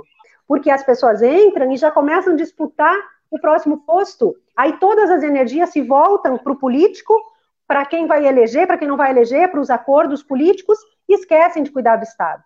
E ainda que eu esteja nesse turbilhão gigante, assim, o meu foco ainda é, eu sigo trabalhando pelo Estado, eu sigo buscando recursos, eu sigo buscando tudo que eu vejo que baixa lá no, no, no governo federal, eu vou atrás, eu vou buscar, eu tento trazer para cá. exemplo daquele equipamento que está no LACEN agora, que eu trouxe quando eu fui interina, é, eu soube que baixou, que entrou no, no, no Ministério da Saúde, eu fui correndo lá. Um equipamento de milhões de dólares, o único no país, Antes se fazia uh, uh, exame manual aqui no LACEN com pipetagem, fazia 20, 30 exames por dia. Hoje a gente está fazendo milhares. E foi o que determinou essa nossa capacidade agora durante a pandemia. Então, eu, eu sigo, apesar de toda essa dificuldade, eu sigo trabalhando pelo Estado. Eu acredito que ainda que, que a gente pode, esse é o meu esforço, que a gente tem que construir, eu preciso construir esse canal de comunicação eficiente com toda a sociedade, recuperar a função verdadeira do Estado, recuperar economicamente o nosso Estado. A gente vibra quando, olha, aumentou o emprego aqui, aumentou o emprego lá, a gente conseguiu dar uma voltinha pequenininha assim, e a gente tem que vibrar mesmo, porque a gente está numa pandemia uh, múltipla aqui em Santa Catarina. Foi pandemia, foi tornado, foi ciclone, foi enchente, foi seca. Agora, essa crise política, a gente precisa urgentemente juntar todas as forças, fazer uma coalizão para tirar o nosso Estado dessa situação, é, seguir o projeto que a gente realmente ofereceu para o Estado, porque a gente tem sim condições de ser, a gente já é um Estado extremamente diferenciado e a gente tem condições de ser. É, o céu é o limite para Santa Catarina. Gente, Basta vontade, gente, assim, muita força e colaboração de todo mundo. Gente, assim, para poder, poder a gente fazer um encerramento, já são meio-dia e 13, é, Vice-governadora, vamos combinar o seguinte: então, o Adelon vai fazer a pergunta agora, depois eu faço a minha, a Maria Helena faz a dela, nós fechamos. Tem aqui, eu vou ler algumas participações, mas vamos fazer, vamos firmar um compromisso, se for possível, de eh, nós enviarmos as perguntas que não forem respondidas, e a senhora depois responde, nos manda através da sua assessoria, e a gente passa tá. aqui para os nossos. Porque tem perguntas aqui, por exemplo, do pessoal do, do, do, é, é, do concurso, para a senhora ter uma ideia. Tá. Tem inúmeras, inúmeras perguntas aqui, né? É, uhum. Mas entre as quais aqui também Uh, tem a pergunta aqui, por exemplo, dos agentes, né, da, da, dos agentes prisionais, do, do, do, DEAP, da reserva do DEAP, o que, que, a senhora pretende fazer caso a senhora assuma o governo com os excedentes, é, também tem do, da questão do sócio educativo, entre outras, tem muita pauta aqui. Então a gente vai encaminhar uhum, para uhum. para que tá, Perfeito, eu me tá comprometo tá em responder a vocês. Muito obrigado. Adelor Lessa. Tem pergunta aí para fazer uma série com a vice-governadora, né? Nossa senhora, tem pergunta demais aqui. Mas Nossa, o, que bom que tem, né? Que, você, que bom. Que bom, que bom que tem. É, Essa participação aqui, né? do público é determinante. Assim, o, o eleitor tem que realmente estar vigilante, tem que estar realmente uh, participando, porque é o futuro do Estado que está sendo decidido. Não é o futuro da Daniela, não é o futuro do governador, é o futuro do Estado que está sendo decidido. E é fato que a mesa foi desarrumada. Agora a gente precisa entender quem vai arrumar essa mesa e como vai se arrumar essa mesa. Né? Isso. Na cronologia do, dos fatos ali que, que levaram ao, ao, ao, pedido de impeachment, talvez fosse importante uh, colocar que o, esse ato de aumento dos procuradores ficou a descoberto com o veto do governador ao projeto aprovado pela Assembleia que regularizaria essa situação. Foi um projeto do deputado Vampiro, que foi aprovado na Assembleia, foi vetado pelo governador, e depois o governador fez, fez por decreto e aí acabou criando essa circunstância. Mas essa é uma Falta outra questão. comunicação, né? O que eu pergunto para a senhora, a senhora citou há pouco soberba, que a senhora não teria soberba. Soberba não é uma marca sua, muito pelo contrário. Agora, pergunto: soberba é uma marca do seu companheiro de chapa? É uma marca do governador Moisés? Ele excede nisso? no, no seu entendimento? E, e para fechar, a senhora, se vier a ficar no, no governo, se a senhora for retirada desse processo, a senhora terá que construir uma base na Assembleia Legislativa. A senhora já citou umas quatro, cinco vezes aqui, precisamos fazer uma ampla, uma ampla coalizão para governar o Estado, isso, evidentemente, focando na montagem de uma base de apoio na Assembleia. Mas na como... governabilidade, né? Preciso, é preciso governar o Estado. Mas como montar uma base de apoio na, na, Assembleia, se a senhora, até hoje, e nesse momento, inclusive, a senhora, a senhora ainda tem as diferenças com os seus companheiros, ex-companheiros de PSL, deputados e tal. Por onde a senhora montaria essa, essa base de apoio? Por outros partidos? Teria condições de recompor com o PSL? O que, que a senhora imagina disso? Então, seriam duas questões. Uma, essa questão da soberba, que eu peço a sua opinião pessoal, analisando tudo que está acontecendo no Estado, e a segunda, sobre essa questão da base. E já aproveito para deixar um abraço para a senhora, boa sorte, é sempre bom ouvi-la, e a senhora, registro, faz questão de registrar, a senhora sempre tem sido muito aberta, transparente e atenciosa. Muito obrigado. Obrigada, Delor, obrigada. Então, é, eu tenho uma, uma, é, não é dificuldade, é um princípio de não, eu não tenho que falar mal de ninguém, eu não tenho que emitir pareceres pessoais até porque é uma instituição governo do Estado, né? Eu acredito que houve erros, existe, comigo, muitas vezes eu tentei argumentar, houve uma série de, de, de circunstâncias, eu não, eu, eu, não quero ser deselegante aqui, entendeu? É, é, é, eu realmente tenho uma função no Estado e não me cabe é, colocar o Estado, a figura do governador, a instituição do governador, é, é, isso acho que a população é que tem que fazer e não, cabe a mim fazê-lo. É, existe, existiam muitos equívocos, isso eu não tenho a menor dúvida. Agora, é, uh, te agradeço pelo, pelo, vou tomar como elogio a tua, a tua fala em relação a mim. É, eu, enfim, eu acho que é uma das minhas características, eu não, não, não tenho problema de, de enfrentar nada, eu vou, eu prefiro, eu prefiro uma exposição que talvez muitas vezes as pessoas dizem, não, não vai se expor, não sei o quê, mas a gente precisa encarar os problemas de frente e resolvê-los, porque senão eles agigantam, se tornam uma bola de neve e depois é, é, isso que a gente tem na mão hoje. Né? A gente tem que resolver antes de criar o monstro. O que aconteceu até o presente momento é que eu não tinha poder para segurar o monstro. Eu sou, eu sou vice, a caneta não está comigo, não sou eu que comando. Eu posso dar palpite, brigar, reclamar internamente, batalhar por aquilo que eu acredito e, acima de tudo, me manter leal ao que me trouxe até aqui. E, acima de tudo, não é só a figura do presidente Bolsonaro, é tudo que essa figura do presidente Bolsonaro representa. Foi um projeto que nós abraçamos e que apresentamos para Santa Catarina, e é a esse projeto que eu me mantenho leal eu, a minha característica não é ir brigar e fazer escândalo, pelo contrário, eu, eu a minha, eu, eh, eh, eu brigo pra caramba, eu sou ferrenha, eu sou muito firme, mas eu tenho diplomacia e eu acredito que até é uma questão, é, é, é, eu acho que é diplomacia mesmo, né, de fazer a coisa como realmente tem que ser feita, porque o nosso Estado não pode ser exposto de maneira alguma. Essa é a principal, diferentemente dos deputados que têm imunidade parlamentar, que é o parlamento, parla e parla, fala, põe a sua opinião aí. Aqui, o que vale é o estado de Santa Catarina, né? E, e uh, em termos de, uh, uh, em relação aos deputados do PSL e os demais deputados, de minha parte não existe nenhum impedimento, é, acima de qualquer interesse pessoal, de qualquer mágoa pessoal, a gente tem que ter o interesse do Estado. Uh, não foi. É, é, nós estamos aqui representando Santa Catarina, os deputados também estão, e eu acredito que esse é o foco principal. A gente precisa, sim, é, conversar, a gente precisa, sim. Uh, eu acredito que agora eu passei a ser vista como uma possibilidade. Antes tentaram me levar de arrasto, tentaram me colar ao governador para que eu fosse de arrasto. E até agora eu tenho sido levada de arrasto. Agora é um momento crítico, crucial, é um momento em que eu tenho que ter muito discernimento, uh, muita habilidade para conversar é, com os deputados. Eu nunca fechei as portas e não as portas seguem abertas. Eu realmente quero ter essa oportunidade de conversar com os deputados e com toda a sociedade para que a gente possa construir o futuro de Santa Catarina.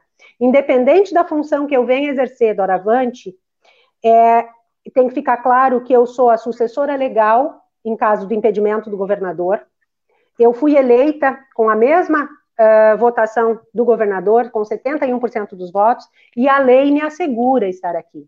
Agora cabe a mim a essa habilidade política de conversar com os deputados para que a gente possa construir uh, o encaminhamento que vai ser dado a partir de agora. Porque é sim, é, em que pese eu tenha certeza que juridicamente vai ser tudo muito bem encaminhado, mas existe a parte política que precisa ser construída, e hoje eu sinto que, que eu passei a ser percebida nesse processo. Antes eu realmente não fui percebida, eu realmente fui colada, foi, houve uma tentativa de me colar com o governador, e não me deu, não me deram essa oportunidade de construir. Hoje eu percebo essa oportunidade de construção e eu não vou medir esforços para que a gente faça isso, não só por mim, mas pela justiça, pelo Estado de Santa Catarina e como eu falei antes, a mesa está muito bagunçada, a mesa foi bagunçada, e eu quero sim arrumar essa mesa. É a minha obrigação me defender, é a minha obrigação defender Santa Catarina e arrumar o nosso estado para que a gente possa sim uh, focar no desenvolvimento, botar toda a nossa energia, toda a nossa força no desenvolvimento do estado e das pessoas. Eu acho que essa é a grande é a grande lição que a gente tira dessa história. Bom, eu, vou, okay. eu vou passar agora para a Maria Helena fazer a sua última pergunta. Eu vou inverter aqui, Maria Helena. Depois eu, depois eu encerro fazendo a minha pergunta. Claro. A senhora falou, só rapidinho, a senhora falou em diálogo com os deputados. Tem pelo menos três deputados assistindo o programa aqui, né? É, Ivan Nates, do PL, Ada Deluca, do MDB e Moacir Sopelza, do MDB. Muito obrigado aí pela audiência. Muito obrigada. Obrigada, pela, obrigada pelo carinho, pela audiência de vocês. Maria Helena. Bom, eu, eu já é, coloco primeiramente o, agradecimento em nome de todos os colegas pela tua presença aqui. Me permita chamar-te de Daniela agora. À vontade. Mesmo que virtualmente, olhando nos teus olhos e vendo até que você tenta driblar as características de uma típica ariana, impaciente, não gosta muito de limites, muito menos de ordens, né? Você falava que tudo foi muito rápido em 2018. E, e eu te pergunto assim, foi tão rápido que você não conhecia Moisés como deveria ter conhecido para fazer uma dupla e administrar o estado de Santa Catarina? E para encerrar, te pergunto, do que você se arrepende, Daniela? Eu realmente não conhecia o Moisés, a grande maioria de nós não nos conhecíamos. É, a gente veio num projeto, né? Eu vim, uh, eu sempre digo, eu vim de todo o coração. Eu vim aberta, tanto que eu seria inicialmente pré-candidata a deputada estadual. Foi a decisão mais difícil da minha vida. Eu resisti muito, muito, muito, porque eu sabia a mudança que eu ia ter que fazer na minha vida. É, mas, enfim, pelo projeto, por, por essa vontade de mudar, por essa vontade de, de, de, de fazer o nosso país realmente desenvolver e focar. Uh, o meu plano era Brasil, era ajudar a mudar o Brasil. Né? E, de repente, me chamam para ser a vice-governadora num projeto que era, tipo, como deputada estadual eu teria chance, porque grandes nomes uh, uh, dos movimentos iam pedir voto para mim e tal, na onda, né? Tinha grande chance de eu me eleger.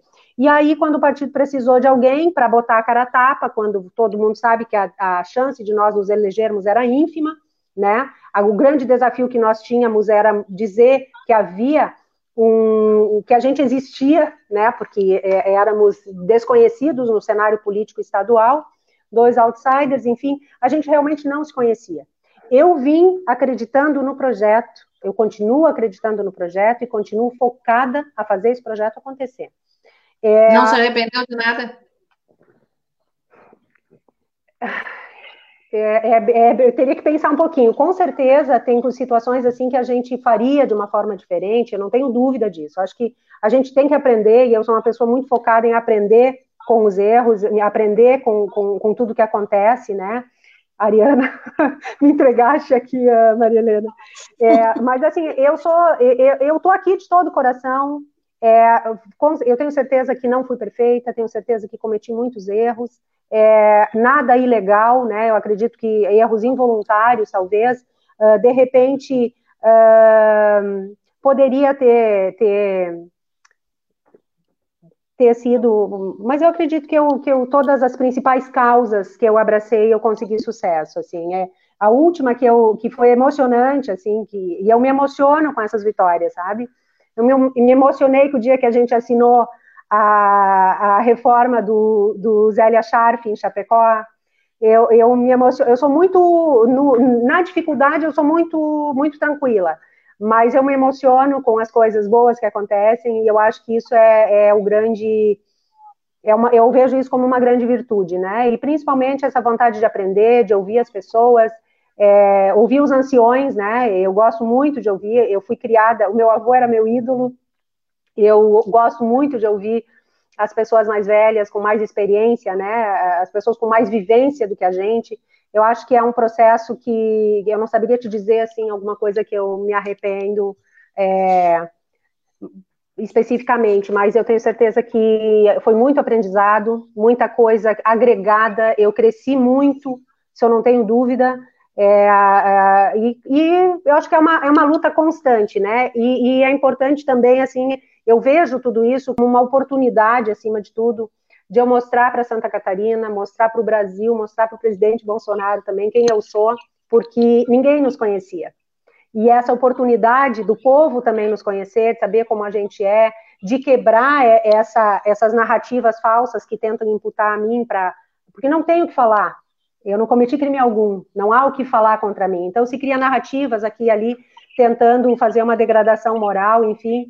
Eu acho que e, e, e essa oportunidade de eu estar tá mostrando para as pessoas quem eu sou de verdade, o potencial que eu tenho, o comprometimento com o Estado, é, é, eu acho que essa é a grande a, a, a grande alegria desse momento, né? A grande a grande felicidade desse momento, né, Marilena?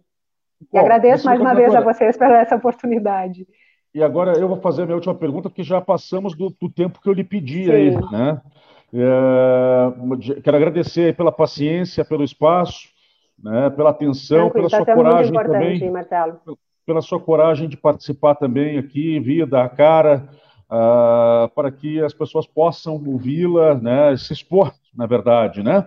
Uhum. É, bom, uh, na sua defesa, naquele primeiro pedido de impeachment, a senhora defende o ato também de aumento aos procuradores, correto? Não. É, uh, não, há, não há defesa? Então, eu quero que a senhora Não houve defesa. Tá, então só para eu completar a pergunta, anota aí, anota aí, por favor, para complementar.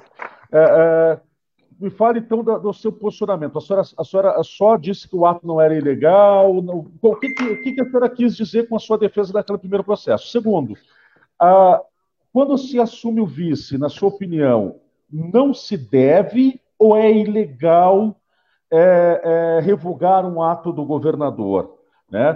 Porque, eu pergunto isso porque o, no, no, relatório do deputado Luiz Fernando Vampiro, da comissão especial, ele citou justamente isso. Ele citou que a senhora, por várias vezes, e eu lembro bem, eu, eu noticiei isso, que a senhora, por exemplo, a senhora se manifestou contra a questão do, do de tirar, eh, de, de, de se taxar os defensivos agrícolas, o que iria prejudicar imensamente o nosso setor produtivo. Tem a questão do ICMS das carnes também, que a senhora foi contra também, poderia prejudicar também a competitividade das carnes catarinenses.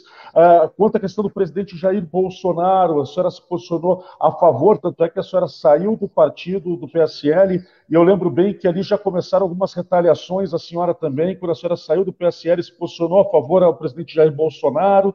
Uh, e aí o, o deputado Luiz Fernando Vampiro citou algumas dessas situações e disse, olha, a vice-governadora, ela ela, ela, se manifestou várias vezes contra decisões do governador Moisés, porque quando, vice, quando governadora em exercício, ela também não também exerceu esse mesmo direito de também contestar e também revogar, quem sabe, a, a, aquela questão do aumento aos procuradores. Então, é basicamente nesse sentido que eu gostaria que a senhora falasse a, nessa sua fala final agora aí, né? E para a gente uhum. poder encerrar o programa de hoje, mais uma vez agradecendo a sua atenção, a sua disponibilidade. Eu que agradeço, Marcelo. O que, que ah, acontece? Só mais uma, desculpa, se der tempo. Senhora, além, de, além de conversar com o parlamento, um, futuro, um eventual governo de Daniela Rainer seria um governo de coalizão? Não há, não há outra maneira, não tenha dúvida disso. Não há outra maneira de reerguer o Estado que não seja a coalizão. É isso que eu digo, independente da função que eu exercer do Aravante, né? Se eu for a governadora, se eu continuar como vice-governadora, o foco tem que ser coalizão. E eu dizia isso o tempo inteiro, a palavra que eu usava era união de esforços pelo bem de Santa Catarina. União de esforços pelo bem de Santa Catarina. Eu tenho certeza que, que é a única maneira de nós uh, re, reerguermos o Estado, colocar o Estado numa ascendente de novo. É, vamos lá, Marcelo. É, inicialmente, lembra que eu falei uh, que o processo ia ser julgado junto tudo junto, num bolo, né? Governador, vice e, e a defesa, não me deram, a, a defesa tinha que ser uh, entregue junto, tá? Houve um documento encaminhado pela PGE, que inclusive foi aceito e foi arquivado pela Assembleia por não haver responsabilidade, tá? O que que acontece? Em nenhum momento, em nenhum momento eu defendi o mérito em nenhum momento eu defendi esse aumento. Pelo contrário, eu mandei apurar o que estava acontecendo. Isso me cabe. Eu não tenho poder decisório a respeito daquilo. Naquele momento, o poder de decisão estava no Tribunal de Justiça do Estado de Santa Catarina. Tanto que em 5 de fevereiro, desculpa, em 7 de fevereiro, a Justiça determinou, decidiu pelo pagamento. Então, eu não posso emitir juízo de valor ou, ou defender algo que não está ao meu alcance. Esse ato não era um ato administrativo, estava sendo lá na justiça discutido. Portanto, eu encaminhei, eu não, não houve omissão, ainda que houvesse a possibilidade de existir esse tipo penal, esse tipo legal, que não existe. Ainda que pudesse existir, eu tomei a medida necessária, eu tomei as diligências, que é começar um processo de apuração. Isso eu fiz. Então, eu não fui omissa. Não há o que falar em omissão, porque eu comecei o processo de apuração. Agora, dia 17 eu saio do governo, em dois dias eu não tenho condições de, de fazer o começo, meio e fim de um processo e dar a resposta. Eu teria dado a resposta se esse processo tivesse findado enquanto eu estava no governo. E ainda assim, esse processo estava na justiça. Eu não tenho como dizer, ó, vem cá, justiça, segura aí que eu vou decidir o que eu quiser. Não. A justiça estava decidindo. Tanto que, dia 7 de fevereiro, o Tribunal de Justiça de Santa Catarina determinou a continuidade dos pagamentos. Ok? Então, é, é, é uma questão que eu não tenho ação sobre, tá? Diferentemente da questão do, dos defensivos agrícolas, do aumento do, do imposto sobre as carnes, que é uma decisão administrativa. Aí eu posso brigar. Eu, porque, mesmo eu não tenho a caneta, eu uhum. posso defender, porque está na minha esfera. Agora, eu não tenho poder, ainda que eu sou. Quem dera, seria mágico, né? Se pudesse, ó, vamos lá dizer para a justiça o que fazer. Não existe isso.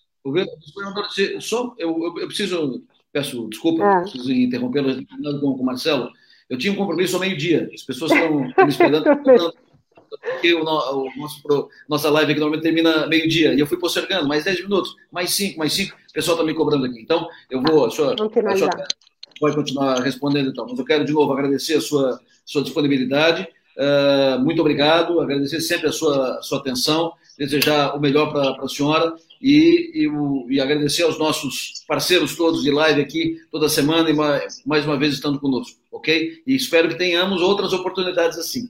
Um abraço. Sucesso para você. Sempre à disposição, Adelor. Sempre à disposição. Um grande abraço e muito obrigada pela oportunidade. Eu estou aproveitando ao máximo essa oportunidade aqui, tá? Alongando, alongando. Nós também. Nós também. Mas a, a, uma hora, a uma hora eu tenho que sair porque, porque sem almoço eu posso ficar, só não posso atrasar na reunião.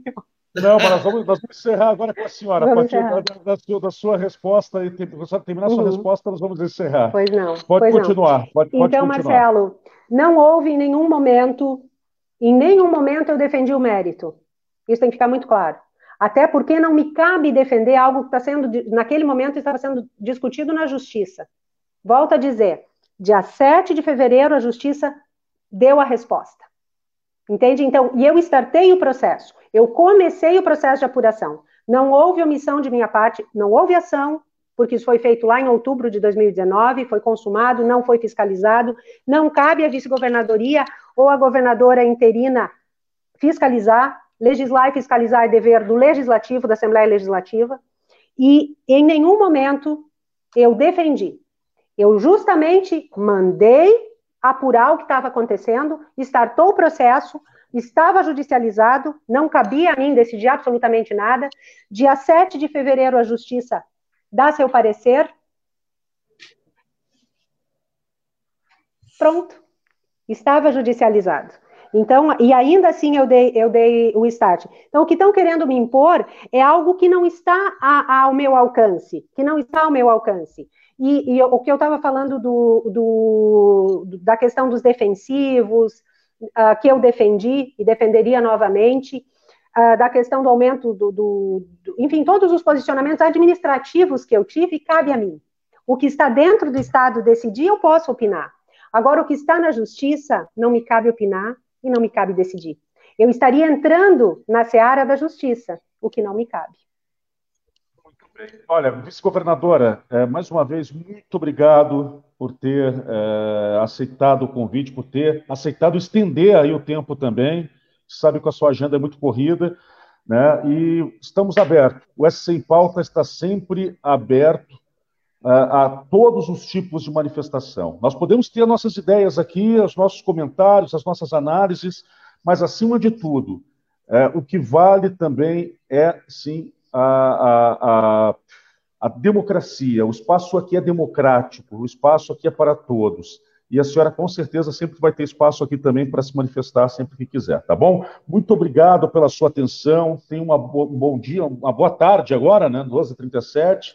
Lembrando as pessoas que nos acompanham que uh, o programa fica uh, à disposição para quem quiser acessar no scempauta.com.br ou então também, a partir das 18 horas, tem o podcast desse programa. Então, as pessoas podem baixar, ouvir no carro, no trabalho, onde quiser, e também para acompanhar aí mais esse programa. Mais uma vez, muito obrigado. Conforme combinado, nós vamos enviar as perguntas, que não, não deu para responder muita pergunta, muita manifestação. Obrigado a todos por terem se manifestado. Mas aqui a gente tinha que escolher hoje, né? Ou ouvir a vice-governadora aqui, porque tinha bastante coisa e o tempo é curto, ou a gente passava para as perguntas, e aí a gente teve que fazer essa escolha, mas é importantíssima a participação de todos.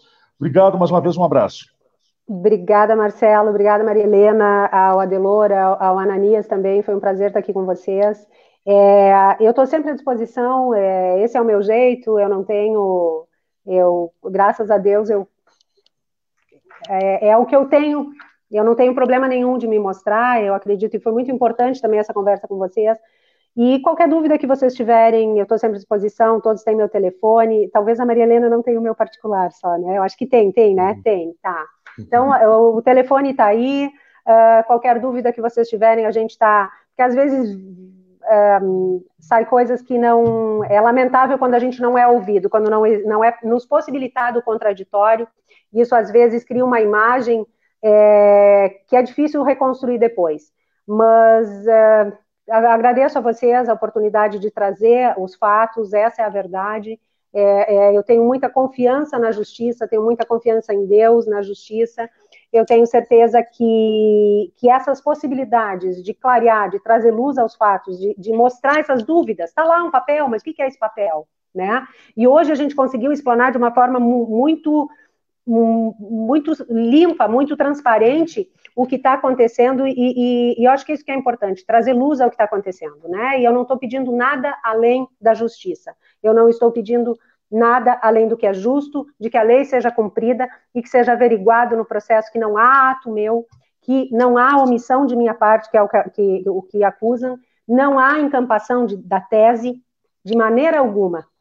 É, e, e, eu acho que essa é a grande oportunidade, está mostrando para todas as pessoas. Quero agradecer a todo mundo que tem acompanhado, participado. Acho que é uma evolução política de Santa Catarina também, das pessoas estarem acompanhando o que acontece no Estado e ajudando a construir a história do nosso Estado, porque é aqui, é, é na política que as coisas acontecem.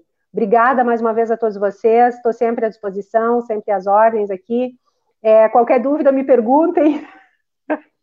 tá? Que, enfim, só tenho a agradecer a vocês, é, a equipe toda, a equipe de jornalismo aqui também está sempre à disposição e, e vamos torcer para que eu realmente consiga, estou confiante que eu realmente consiga fazer esse convencimento de que não há motivo para eu estar no processo e que o meu nome seja retirado é, imediatamente e a justiça seja feita. Eu acho que é, essa é a grande, essa é a minha grande missão. E não é só por mim, é por Santa Catarina, é a responsabilidade com o país, com a democracia, com as instituições, com o jurídico nacional, né, com os precedentes que, esse, que isso vai gerar. Eu acho que a minha responsabilidade é muito maior do que defender a Daniela. Eu estou realmente defendendo um caso inédito, no qual, infelizmente, eu estou sendo protagonista injustamente, mas a repercussão nacional, na política nacional e na estrutura do nosso país que esse processo vai dar, é, também não me permite fazer menos do que o meu melhor para conseguir reverter essa situação. Obrigada a todos vocês. Vez, mais uma vez, obrigado, tudo de bom, um grande abraço à vice-governadora. É, Maria Helena, um grande abraço também. Um abraço é, para vocês. Maria Helena que está com uma. Ó, ó, Maria, Maria Helena entrevista com uma, uma entrevista interessantíssima com o Ramsés sobre a questão de tecnologia, segurança da informação. Vale muito a pena você acessar o S em Pauta e conferir a, também e a, coluna a da Maria Helena toda terça e quinta-feira. Isso eu ia falar agora. Toda terça e quinta-feira, a coluna da Maria Helena também aí para vocês, tá bem? Gente, um grande e abraço a coluna a amanhã, a coluna amanhã não poderá ter outro assunto, senão esse bate-papo. Eu vou dar a minha versão sobre o que eu entendi hoje, Daniela. Com toda certeza. Obrigada. Gente, Qualquer dúvida, abraço. sigo à disposição. Tá grande certo. abraço. Grande Obrigada. abraço a todos. Obrigado pela audiência. Desculpa não ter respondido as perguntas, mas vamos encaminhar para a vice-governadora, tá? Até então, tudo. o próximo Obrigada. programa sexta-feira e continue acompanhando nosso trabalho aqui também, coluna diária, tudo isso aqui no SC em Pauta. Um abraço. Até o próximo programa. Um abraço. Obrigada. Tchau, tchau.